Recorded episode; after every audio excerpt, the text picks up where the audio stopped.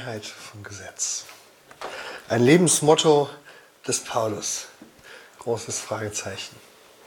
Und wir sind immer noch dabei herauszufinden, ähm, die drei großen Kernbotschaften des Evangeliums des Christentums, die uns heute immer wieder begegnen.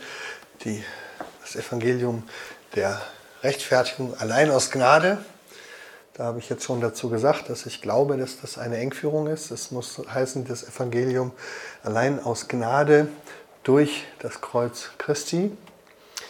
Das zweite, das Evangelium von der grenzenlosen Liebe. Da würde ich sagen, ja, Gottes Liebe ist grenzenlos, auf jeden Fall. Aber erstens ist das Gegenbild nicht das exklusive Judentum, das dauernd Grenzen aufrichtet und abgrenzt, und zweitens geht es nicht um die Auflösung aller Unterschiede bei der grenzenlosen Liebe Gottes, sondern äh, die Liebe Gottes liebt, auch jenseits aller Grenzen, aber sie versucht, erstens äh, ermutigt sie dazu, dass wir unsere Wesensidentitäten beibehalten. Juden sollen Juden bleiben, Heiden sollen Heiden bleiben. Und das gleiche gilt auch in diesem Vers, äh, Galater 3, Vers 28 es ist da kein Jude, weder Jude noch Grieche, weder Mann noch Frau, weder Sklave noch Freier. Wenn man sich das anschaut, dann merkt man, die Idee des Paulus ist nicht, dass wir aufhören, das eine oder andere zu sein. Das würde man sich wünschen bei Sklaven und Freien, auf jeden Fall. Äh, viele würden es sich wünschen bei Männern und Frauen. Und viele würden es sich wünschen bei Juden und Nichtjuden. Aber bei Paulus ist es sicher in allen drei Fällen nicht so. Er geht davon aus, dass das so bleibt und dass das Geheimnis der Versöhnung darin liegt, dass wir in unserer Verschiedenheit zusammenfinden und zusammenleben. Das heißt, die Grenzenlosigkeit der Liebe funktioniert da, wo wir immer noch in der Lage sind, Grenzen zu setzen, aber jenseits dieser Grenzen zu lieben. Äh, und das ist eine spannende andere Alternative, als zu sagen, es ist alles egal, es löst sich alles auf, es verfließt sozusagen alles in Liebe, ohne dass man noch Unterschiede erkennt. Und äh, dieses Konzept wird ja auch in andere Bereiche übertragen. Ich glaube, auch da ist es wichtig, dass wir sehen, dass äh, Gott und auch Jesus und Paulus nach wie vor Grenzen setzen. Grenzen zwischen Gut und Böse, Grenzen zwischen richtig und falsch, Grenzen zwischen drinnen und draußen. Es gibt Menschen, die zum Volk Gottes gehören und Menschen, die nicht dazu gehören. Und Paulus schmerzt es, dass manche nicht dazugehören. Aber er wischt das nicht einfach vom Tisch und sagt, alle Grenzen sind aufgehoben, es gehören einfach alle dazu. Sondern er sagt, nein, ich möchte weiter darum ringen, dass sie hineinkommen, dass sie diese Grenze überschreiten. Aber die Grenze ist immer noch da. Und jetzt kommen wir zum dritten, der hängt auch ein bisschen damit zusammen, nämlich die Freiheit vom Gesetz. Eine der auch heutzutage zu hörenden großen Botschaften, das ist der Kern äh, des Evangeliums, Jesus macht dich frei. Von was? Von Gesetzlichkeit. Das klingt gut, ja, äh, aber man muss überlegen, ob das wirklich gemeint ist. Wenn die Bibel von Freiheit redet, meint sie dann, dass wir frei sind von Gesetz oder meint sie vielleicht eine andere Art der Freiheit? Ich habe noch mal ein paar Bilder mitgebracht, wie man das so im Internet findet. Gesetz und Evangelium, das hatten wir heute Morgen schon mal, als ein Gegensatz. Also wenn Evangelium und Gesetz ein Gegensatz sind, dann, äh, dann muss das Gesetz ja was Schlechtes sein. Und dieser Gegensatz kommt natürlich von Martin Luther her. Er hat das vor allen Dingen äh, aufgebaut, diesen Gegensatz von Gesetz und Evangelium. Er hat ihn aber anders gemeint, als wir ihn heute oft verstehen. Er hat nämlich gesagt, es gibt grundsätzlich in der ganzen Bibel Gesetz und es gibt Evangelium. Man kann das nicht aufteilen auf Altes und Neues Testament. Man kann das auch nicht aufteilen auf Judentum und Christentum. Sondern er nennt Gesetz alles, alles das, wo Gott einen Anspruch an uns stellt, wo er etwas fordert, wo er sagt, du sollst etwas tun. Das ist Gesetz. Das gibt es im Alten Testament, das gibt es im Neuen Testament, das gibt es bei Jesus, das gibt es bei Paulus, das gibt es bei Mose, das gibt es bei Gott. Und Luther sagt auch, das ist gut, dass es das gibt. Und Evangelium ist bei Paulus alles, was sagt, ähm, du bekommst etwas geschenkt. Das ist nicht die Forderung, nicht die Anforderung, sondern der Zuspruch. Also überall, wo dir etwas zugesprochen wird, im Alten Testament oder im Neuen Testament, äh, von Juden oder von Nichtjuden. Ähm, da ist Evangelium. Ja, und wenn man das so theoretisch aufteilt, dann macht diese Unterscheidung Sinn. Denn in, immer in unserem Leben gibt es diesen Gegensatz von Forderungen und Zuspruch. Oder manche sagen Zuspruch und Anspruch. Ja, ich, es wird mir gesagt, was ich mir selbst nicht sagen kann, was ich geschenkt bekomme. Ich höre Gutes. Und gleichzeitig gibt es Forderungen und Erwartungen an mich. Auch von Gott. Und, und Luther sagt, dass beides ist in einem guten Zusammenspiel, in einer guten Balance. Aber das ist nicht das, was wir daraus gemacht haben. Das, was wir daraus gemacht haben, ist, Gesetz ist schlecht, Evangelium ist gut, Gesetz ist jüdisch, Evangelium ist christlich, Gesetz ist Altes Testament, Evangelium ist Neues Testament. Deswegen ist das Evangelium die Befreiung vom Gesetz. Das war aber bei Luther nicht so gemeint. Ich äh, glaube, es ist jetzt lang genug her, dass wir noch mal ganz kurz unseren Videoclip von heute Morgen anhören können, wo wir das noch mal jetzt unter dem Aspekt der Freiheit vom Gesetz hören. Bevor Paulus Christ wurde, war er der Ansicht, Gott hat eine gute Ordnung, das Gesetz gegeben, um sein Leben gottgefällig zu führen. Bis hierhin, also bevor er Christ wurde, hat er gedacht, die Torah, das Gesetz, ist eine gute Ordnung Gottes, nach der man sein Leben führen sollte. Man denkt natürlich, jetzt käme, jetzt glaubt er es nicht mehr. Das stimmt aber auch nicht so ganz. Aber ich glaube, im Kopf hat sich das so festgesetzt. Und er hat plötzlich gemerkt, dass es darauf gar nicht ankommt, dass alles schon geschehen ist, dadurch, dass Jesus von Nazareth erreicht hat, dass Gott freundlich auf die Menschen schaut. Man muss ihn nicht erst freundlich stimmen, man muss nicht bestimmten Vorschriften folgen, damit vollkommen klar ist, dass das Gott gefällt. Es ist alles schon getan und insofern kann man dem Gesetz folgen, wenn man möchte, man muss aber auch nicht. Hier sehen wir einen, einen, interessanten Umgang mit dieser Frage, die ähm, äh, zweimal eine unerwartete Wendung nimmt. Erst wird gesagt, bevor Paulus Christ wurde, hat er gedacht, die Torah ist eine gute Weisung Gottes.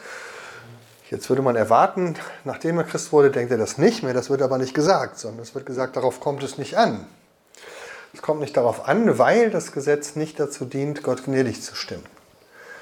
Das ist ja wahrscheinlich sogar eine Einsicht, die auch Juden unterschreiben würden. Ja? Und äh, weil Gott sowieso schon gnädig ist, darüber haben wir vorhin geredet. Und dann kommt wieder ein überraschender Schluss. Weil man das Gesetz nicht braucht, um Gott gnädig zu stimmen, ist man von nun an frei, es zu halten oder auch nicht. Mir persönlich ist dieser letzte Schluss nicht ganz klar. Wenn es am Anfang hieß, es ist eine gute Ordnung Gottes, warum ist dann durch die Erkenntnis, ich muss mir damit nicht Gottes Gnade verdienen, gleichzeitig gesagt, dass ich das Gesetz nicht mehr halten muss? Da fehlt mir noch der innere Zusammenhang. Wir werden uns da noch auf die Suche machen. Ähm, in der Aufklärungszeit ist man einen Schritt weiter gegangen. Da ging der Begriff der Freiheit noch ein bisschen weiter, nämlich nicht die Freiheit vom Gesetz, mit dem man sich Gottes Gnade verdienen muss, sondern die Freiheit von Gesetzen überhaupt und die Freiheit von Religion. Wir finden das hier im Internet mit solchen Slogans. Das ist ein berühmter äh, ähm, Wordslammer im Internet. Der hat einen Videoclip gemacht unter dem Titel Warum ich Religion hasse, aber Jesus liebe. Und in diesem Clip geht es darum, dass er alles Mögliche aufzählt, was eben Religion ist. Dazu gehört jede Institution, äh, jede, äh, jedes Treffen, jede religiöse Übung, ähm, alles, was irgendwie Rituale angeht, alles, was irgendwie äußere Gesetze angeht. Das alles ist böse und falsch und Jesus ist gegen das alles. Ja, also ähm, Jesus als der große Religionskritiker, ähm, ein schönes ähm, Bild dafür ist ja auch gerne die Tempelreinigung von Jesus, die wird da auch gerne angeführt. Jesus als der große Religionskritiker, ähm, Jesus ähm, vertreibt nicht etwa die Händler aus dem Tempel, weil, sie, weil er möchte, dass der Tempel ein Ort des Gebets wird, sondern er vertreibt die Händler, weil, er, weil sie dort beten und weil sie dort opfern.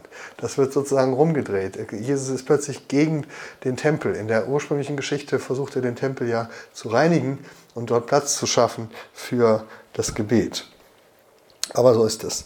Ähm, noch ein Bild, was in ähnliche Richtung geht. Keine Religion, keine Doktrin, keine Theorie, sondern der Geist, der lebendig macht. So, da haben wir diesen Gegensatz. Also es wendet sich jetzt das Blatt gegen Gesetzlichkeit als solche. Und das Gesetz ist etwas, was uns unfrei macht. Jesus ist etwas, was uns frei macht. Wenn wir jetzt den Sprung in die Postmoderne, also in unsere Zeit machen, dann finden wir das auch nochmal noch mal unter einem neuen Aspekt. Jetzt ist der Gegensatz äh, zum Gesetz nicht unbedingt die Freiheit, sondern die Liebe. Ja, also hängt auch mit Freiheit zusammen, aber wichtiger ist, dass es ein Gegensatz aufgebaut wird wegen, zwischen Gesetz auf der einen Seite und Liebe auf der anderen Seite. Das Gesetz ist per Definition lieblos. Wer an Gesetzen festhält oder Gesetze hält, der vernachlässigt die Liebe. Wenn man aber äh, der Liebe oder der nächsten Liebe folgt, dann heißt das, dass man beim Gesetz nicht so streng sein darf. Ja? So ist also das sozusagen der Gegensatz zwischen Gesetz und Liebe. Ich habe euch mal eine Predigt mitgebracht, die habe ich zufällig letzte Woche im Internet entdeckt, bin da irgendwie drauf gestoßen und gar nicht nachgesucht und dachte, ach, das ist ein interessanter Titel, Jesus und die Religion. Dachte ich, hörst du mal rein, ist von einer modernen Eventkirche in einer deutschen Großstadt. Ich habe jetzt extra mal Namen und Ort weggelassen, weil es mir um den Inhalt geht. Und wir hören mal so ein paar Worte von ähm, dieser Predigt. Da geht es also um Jesus und Religion. Im ersten Clip wird erklärt, was eigentlich Religion ist und im zweiten wird erklärt, was Jesus damit macht. Um sich dem, dem Thema jetzt heute aber ein bisschen zu nähern, wollen wir erstmal gucken, was dieses Wort Religion an sich überhaupt bedeutet. Ich habe dazu mal ähm, mich bei Wikipedia schlau gemacht. Oh. Religion. Religion ist ein Sammelbegriff von Weltanschauungen, die auf einem bestimmten Glauben beruhen. Soweit, so gut. Ähm, ist erstmal also ein völlig neutraler Ausdruck und genau das möchte ich auch erstmal betonen. Religion an sich und das ja, gerade wenn man irgendwie aus konservativ, konservativ christlich geprägten Häusern kommt, vergisst man das, dass das Wort Religion eigentlich ein absolut neutraler Begriff ist. Und wenn wir uns dann mal, her, äh, mal angucken, woher dieses Wort kommt, ähm, dann sehen wir, dass es aus dem Lateinischen kommt. Ich selber hatte kein Latein, also ich weiß nicht, ob ich es richtig ausspreche, aber es heißt Religio.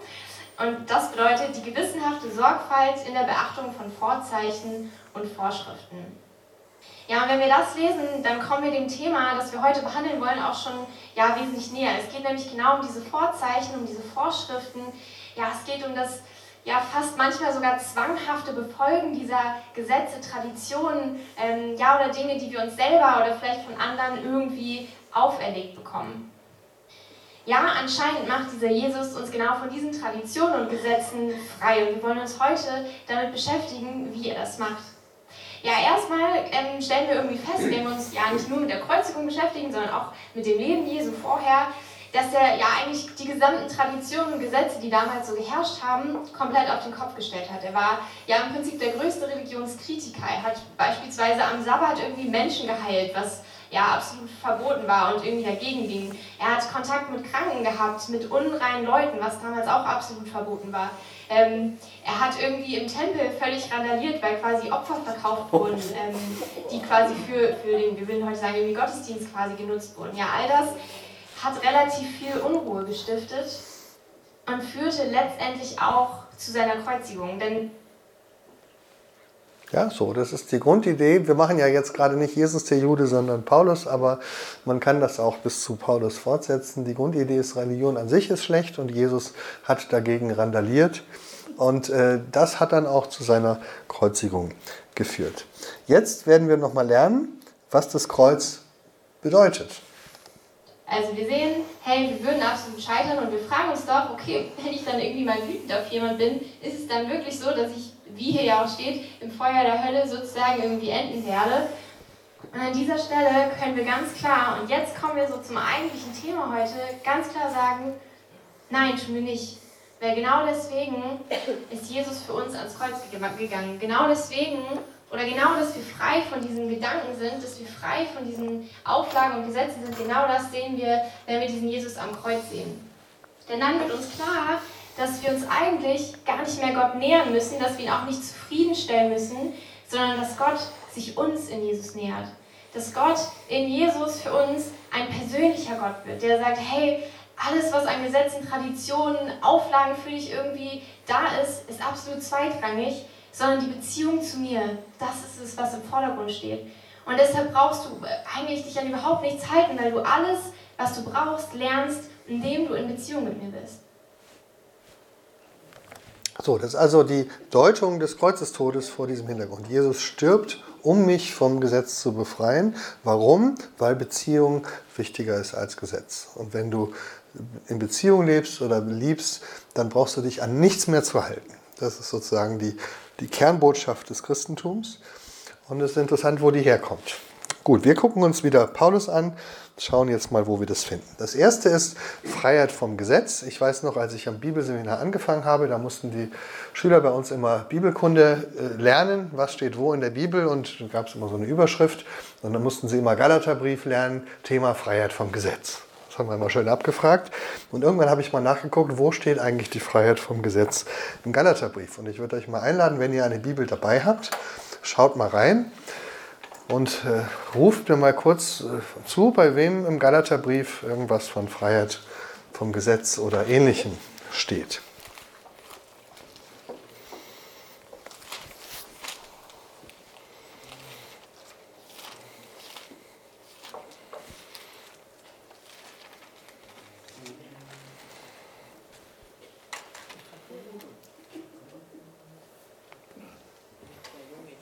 Irgendwelche Irgendwas mit Freiheit vom Gesetz?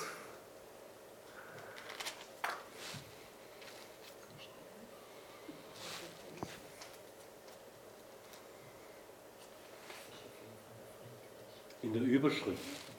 Ja, wie heißt die Überschrift? Befreiung vom Gesetz durch Christus. Befreiung vom Gesetz durch Christus. Über welchem Kapitel oder welcher Stelle? Galater 4. Befreiung vom Gesetz durch Christus. Also nicht im Text, sondern. Ja, wir suchen die Überschriften. Ja. Gibt es noch andere Überschriften?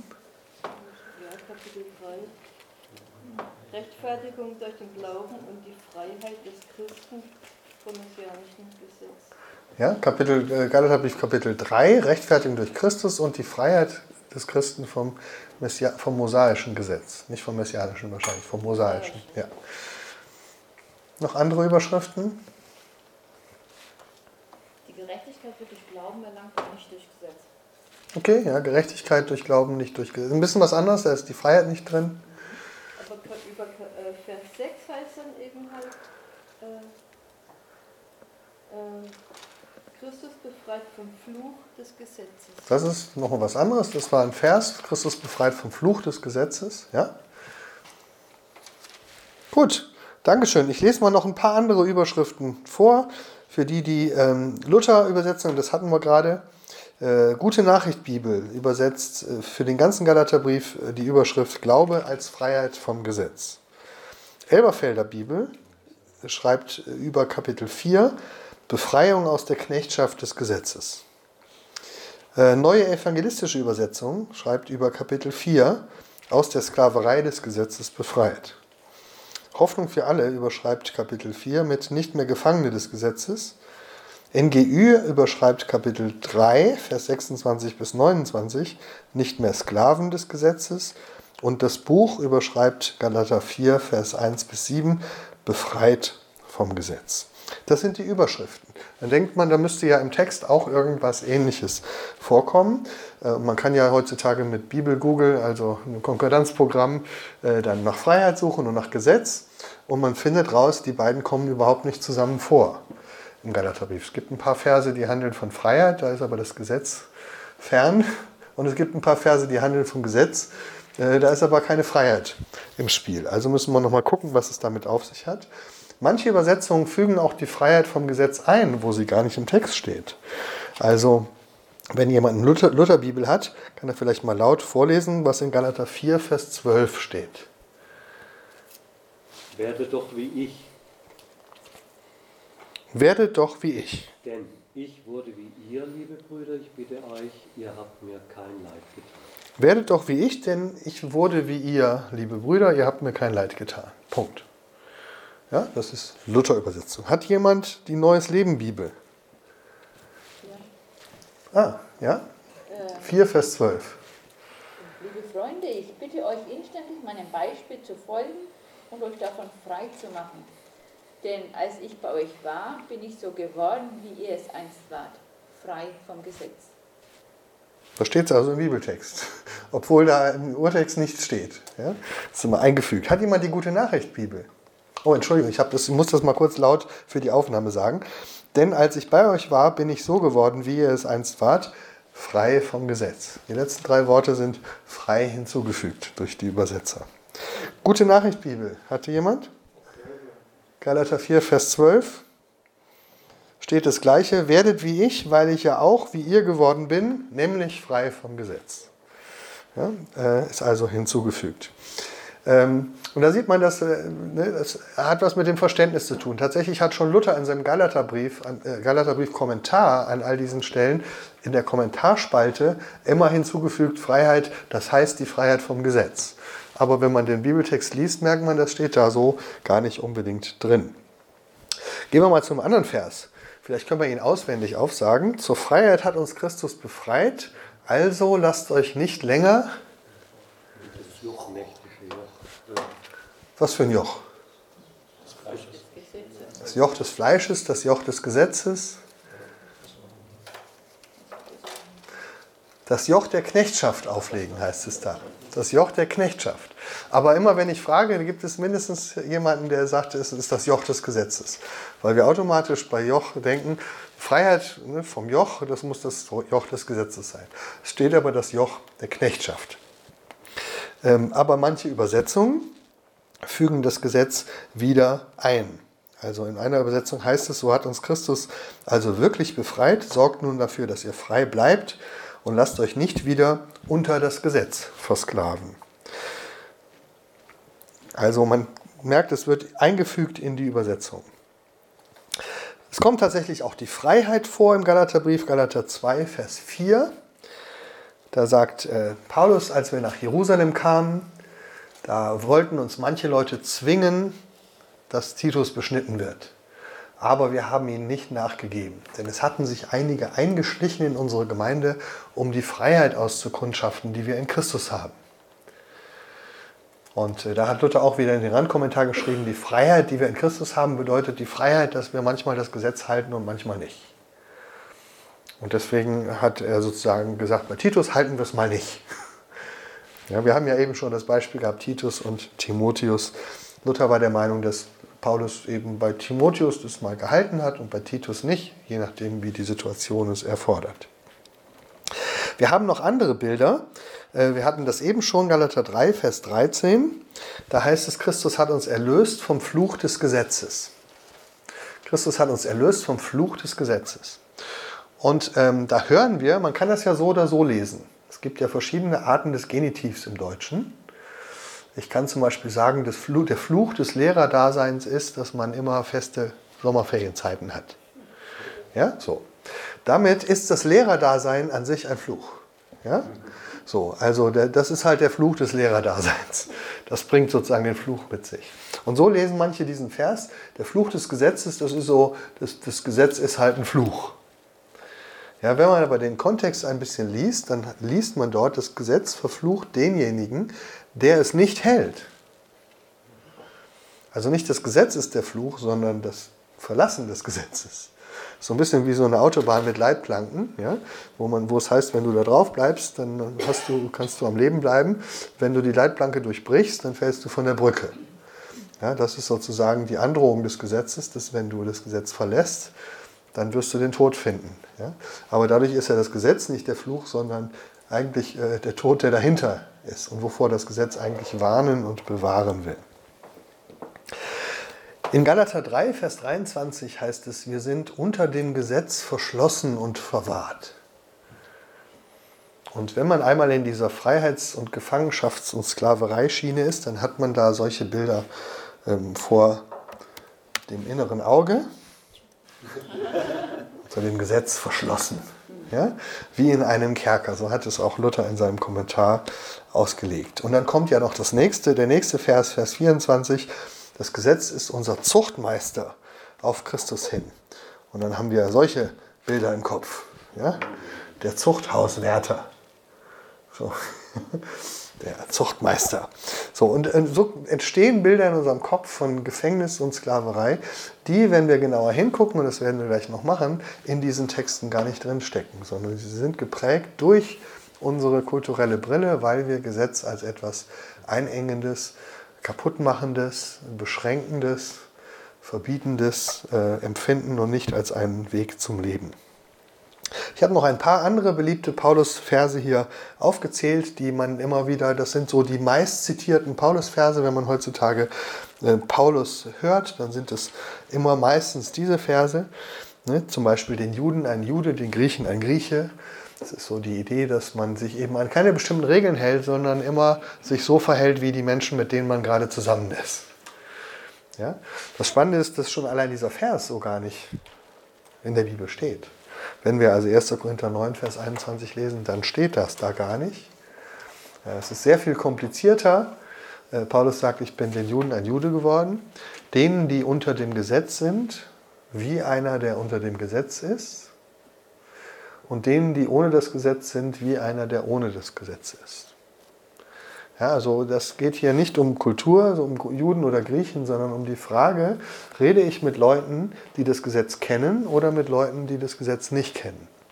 Und wenn man den Kontext an, anschaut, dann merkt man, dass Paulus dort nicht darüber redet, wie er sich verhält, also lebe ich wie ein Jude oder lebe ich wie ein Grieche, sondern wie er das Evangelium verkündigt. Es geht in 1. Korinther 9 darum, wie verkündigt man das Evangelium. Und da sagt er, wenn ich mit Leuten rede, die das Gesetz kennen, dann erkläre ich ihnen das Evangelium aus dem Gesetz. Weil das kennen sie ja, aus der Tora, mit Bibelstellen und so. Wenn ich mit Leuten rede, die das Evangelium, die das Gesetz nicht kennen, macht es keinen Sinn, dass ich ihnen vom Gesetz her das Evangelium erkläre. Deswegen erkläre ich es ihnen, als ob ich ohne Gesetz wäre. Obwohl, so sagt er, ich ja gar nicht ohne Gesetz bin. So, ja. Also, und das sehen wir auch in der Apostelgeschichte, wenn wir mal den Paulus-Lukas-Keil wegnehmen, dann sehen wir in der Apostelgeschichte einen Paulus, der zu Juden anders predigt als zu Nichtjuden. Wenn er zu Juden in der Synagoge predigt, hat er ganz, ganz viele Bezüge zur Tora, zur Bibel. Und wenn er äh, zu Griechen predigt, auf dem Areopag in Athen zum Beispiel, da predigt er über deren Gottesvorstellung und über die Altäre, die er da gesehen hat. Und da kommt überhaupt keine Bibel drin vor, sondern Zitate von griechischen Dichtern. Da sehen wir also diese Strategie des Paulus. Die hat aber nicht damit zu tun, ob er selber das Gesetz hält oder nicht, sondern ob seine Gesprächspartner das Gesetz kennen oder nicht. Dann gibt es noch solche Verse wie alles ist erlaubt, damit kann man natürlich alles begründen, wenn man sie aus dem Kontext nimmt. Ähm, die schauen wir uns jetzt mal nicht genauer an, vielleicht morgen noch. Ähm, es ist alles rein, nichts ist, nichts ist unrein, außer für den, der es für unrein hält. Klingt auch schön aus Römer 14, ist aber leider eine falsche Übersetzung. Schauen wir uns jetzt auch nicht genauer an. Ach, vielleicht doch paar solche Stellen, die werden manchmal so in den Raum geworfen, die muss man sich genauer anschauen. Römer 14, Vers 14, da geht es darum, was darf ich eigentlich essen? Es gab offensichtlich Streit in der Gemeinde von Rom, weil manche Leute Fleisch aßen und andere nur Gemüse. Und der Hintergrund ist wahrscheinlich, dass die römische Gemeinde gemischt war. Da waren manche Juden und manche Nicht-Juden. Und die einen durften natürlich mehr essen als die anderen weil die Reinheitsgebote sind ja nur für Juden und die Speisegebote auch. Das heißt also, wenn die Nichtjuden da kamen in die Gemeinde, dann konnten sie sich ihr Schinkenbrötchen mitbringen und dann haben sie sich an den Tisch gesetzt und nebenan saß ein Jude und hat seinen Salat gegessen. Und vor allen Dingen war es in Rom ja so, dass ähm, die Grenzen noch nicht ganz klar waren. Das heißt, der Jude hat vielleicht auch ein paar jüdische Freunde mitgebracht, die äh, Jesus noch nicht kannten. Und die haben sich dann gewundert, was ist denn hier bei euch los? die essen da alle Schwein. Ähm, das ist ja eigentlich okay, weil die sind ja auch keine Juden, aber es ist doch ein bisschen unsensibel. Wir hatten ja neulich diese, dieses Problem hier bei Neujahrsempfang, glaube ich, oder irgendwie so. Ähm, wir haben, und dann geht es um die Frage, was darf ich denn essen? Und Paulus sagt diesen Satz, und das ist ein gut rabbinischer Satz, nichts ist von sich aus unrein, sondern nur für den, für den es als unrein gilt. Das ist die Übersetzung. Nicht für den, der es für unrein hält. Dann könnte ich mir ja selber aussuchen, was ich unrein finde und was nicht. Ich halte das nicht für unrein. Ach, ich aber schon. Das wäre völlig unbiblisch gedacht. Was Paulus hier sagt ist, nichts ist in sich selbst unrein, sondern nur für den, für den es für unrein gilt. Das heißt, es gibt bestimmte Speisen, die gelten für Juden als unrein. Für die sind sie unrein. Für den Heiden gelten sie aber nicht als unrein, von der Bibel her. Und deswegen kann er sie essen. Und dann sagt er aber, man soll mit Rücksicht aufeinander trotzdem nicht alles essen. So, ne? Aber er sagt, an sich ist es kein Problem, weil für dich gilt es und für dich gilt es nicht. Das ist eine gute biblische Regel. Das heißt, Paulus verlässt hier nicht die Bibel, sondern er argumentiert sogar mit der Bibel. Er argumentiert mit den Reinheitsgeboten. Er hätte ja auch einfach sagen können, vergiss die Reinheitsgebote, Jesus hat uns frei gemacht. Ja, das tut er aber nicht, sondern er sagt, das ist unrein für den, für den es als unrein zählt von der Bibel her. Für den anderen ist es nicht unrein. Jesus, da haben wir eben schon ein paar Beispiele gehört, Jesus gilt sowieso als Kronzeuge für die Freiheit vom Gesetz. Äh, da wird gesagt, er hat eben alle Gesetze gebrochen, die man brechen konnte. Da haben wir jetzt heute Abend nicht die Zeit, uns das in Ruhe anzuschauen. Ähm, aber in meinem Jesusbuch, auch im letzten Seminar, das ist ja auch äh, schon online, äh, nee, das ist nicht online, aber es gibt ein Seminar auch über Jesus der Jude im, im Internet. Und da versuche ich zu zeigen, bei den Sabbatgeboten, bei den Reinheitsgeboten, bei den Speisegeboten, bei dem Umgang mit Aussätzigen, in keiner dieser Fälle bricht Jesus jüdische Gebote. Zumindest nicht aus jüdischer Sicht, wenn man rabbinische Auslegung anlegt. Gut, wie kommen wir überhaupt auf die Freiheit vom Gesetz? Es gibt tatsächlich eine Bibelstelle im Römerbrief, Kapitel 7, da kommt die Freiheit vom Gesetz vor. Und die werden wir uns gleich angucken, was Paulus damit meint mit der Freiheit vom Gesetz. Aber bevor wir das machen, machen wir eine kurze, knackige Pause. Fünf Minuten, dann sehen wir uns wieder. Eine kurze Frage mit diesem Reinheitsgesetz. Wenn wir als Christen eingepfropft sind in die Juden, äh, stellt sich ja dann die Frage, gelten dann die Reinheitsgebote, also dieses Essen von unreinen Tieren auch den Christen oder zählt es nur für den Juden? Also eine spannende Frage, wenn wir jetzt eingefropft sind in diesen Ölbaum, gelten dann plötzlich die Reinheitsgebote auch für uns?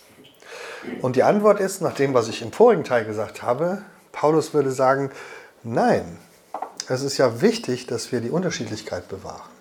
Diese Gebote sind dem Volk Israel ge gegeben und dadurch, dass du eingefropft wirst, wirst du ja nicht zum Juden. Das war ja die Grundbotschaft von Paulus. Du musst nicht Jude werden, sondern du wirst ja als Nichtjude eingefropft in die Verheißung Gottes. Und wichtig ist, dass du als Nichtjude weiterhin lebst. Sonst geht die ganze Idee des, der Zusammengehörigkeit verloren. Deswegen kämpft Paulus zum Beispiel im Galaterbrief ganz vehement gegen, äh, dagegen, dass die Galater zum Beispiel die Beschneidungs, das Beschneidungsgebot einhalten. Und ich glaube, er würde das Gleiche mit dem Speisegebot sagen.